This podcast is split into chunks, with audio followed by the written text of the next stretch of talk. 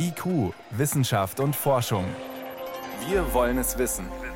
Ein Podcast von Bayern 2. Zehntausende Menschen ohne Masken, dicht an dicht, zogen in Demonstrationszügen am 7. und 18. November durch Leipzig und Berlin. Sie kamen aus allen Teilen der Republik und fuhren danach wieder nach Hause, viele von ihnen in vollen Reisebussen. Traumhafte Bedingungen für Viren wie SARS-CoV-2. Aber gab es dadurch wirklich mehr Ansteckungen? Waren die beiden Demonstrationen vielleicht sogar Superspreader-Events? Das wollten zwei Wirtschaftswissenschaftler herausfinden in einer neuen Studie. Einer der beiden Autoren, Martin Lange vom Leibniz Zentrum für europäische Wirtschaftsforschung in Mannheim. Es gibt natürlich keine richtigen Daten oder keine repräsentativen Daten über, wer nimmt an den Demonstrationen teil, wie viele Leute sind dort, wo kommen die Demonstrantinnen her. Das ist alles unklar.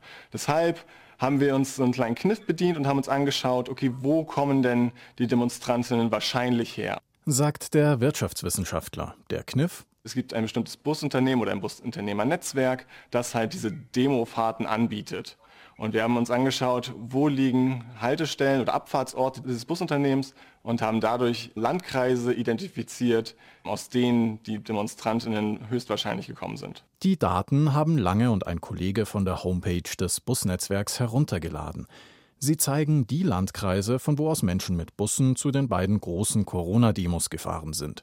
Das Ergebnis ihrer Untersuchung in den Landkreisen mit einer Corona-Demo-Bushaltestelle stiegen die Infektionszahlen deutlich stärker an als dort, wo keine Busse abgefahren sind.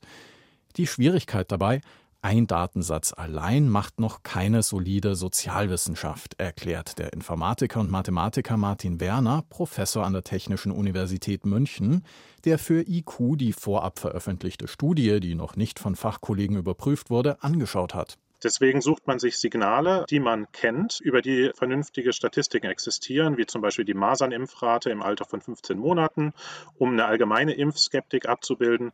Die Vermutung, Impfskeptiker könnten auch Corona-Skeptiker sein. Zusätzlich haben sich die Forscher noch über eine dritte Ecke an die Gruppe der mutmaßlichen Corona-Leugner herangeschlichen. Das Wahlergebnis für die AfD zur Europawahl. Die AfD ist die bekannteste Partei, deren Anhänger sich gegen Corona-Maßnahmen öffentlich äußern. Bushaltestellen, Masernimpfrate, AfD-Wahlergebnis.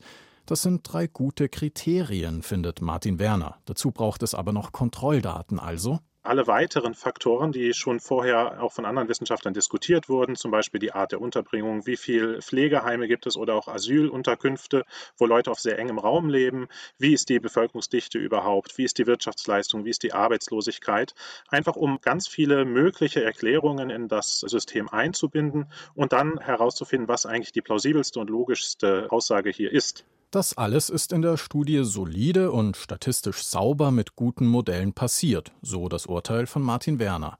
Das Ergebnis also, die Landkreise mit einer Corona-Demo-Bushaltestelle hatten deutlich höhere Infektionszahlen als die, in denen keine Busse abgefahren sind. Eine Entwicklung, die sich bis zum Jahresende aufsummiert hat, erklärt Co-Autor Martin Lange. Ende Dezember, konkret am 23. Dezember, liegt die 7-Tage-Inzidenz um 40 höher in Landkreisen mit einer solchen Bushaltestelle im Vergleich zu Landkreisen ohne solche Bushaltestelle. Empirisch konnten die Wirtschaftswissenschaftler also zeigen, die Demonstrationen bzw. die Fahrten hin und zurück waren Infektionstreiber wobei sie damit ins Fachgebiet der Medizin vordringen. Hier ist jemand gefragt wie Infektiologe Christoph Spinner vom Klinikum Rechts der ISA der TU München. Er sagt, die Hypothese ist interessant und ich glaube, es werden auch Belege geliefert. Am Ende beweisen kann es natürlich nicht sein, weil gerade im Kontext der Corona-Pandemie viele Faktoren, die sich schlecht kontrollieren lassen, eine zusätzliche Rolle spielen. Die Infektionswege allein sind komplex und stellen schon die Gesundheitsämter immer wieder vor ungeklärte Fragen. Da ist es natürlich ein bisschen hochgegriffen, jetzt von einem Beweis zu sprechen, dass Demos Infektionstreiber waren, streng medizinisch gesprochen. Sozialwissenschaftlich aber geht die Idee auf. Über Umwege haben die Forscher eine schwer greifbare Gruppe, die Corona-Leugner, ausfindig gemacht.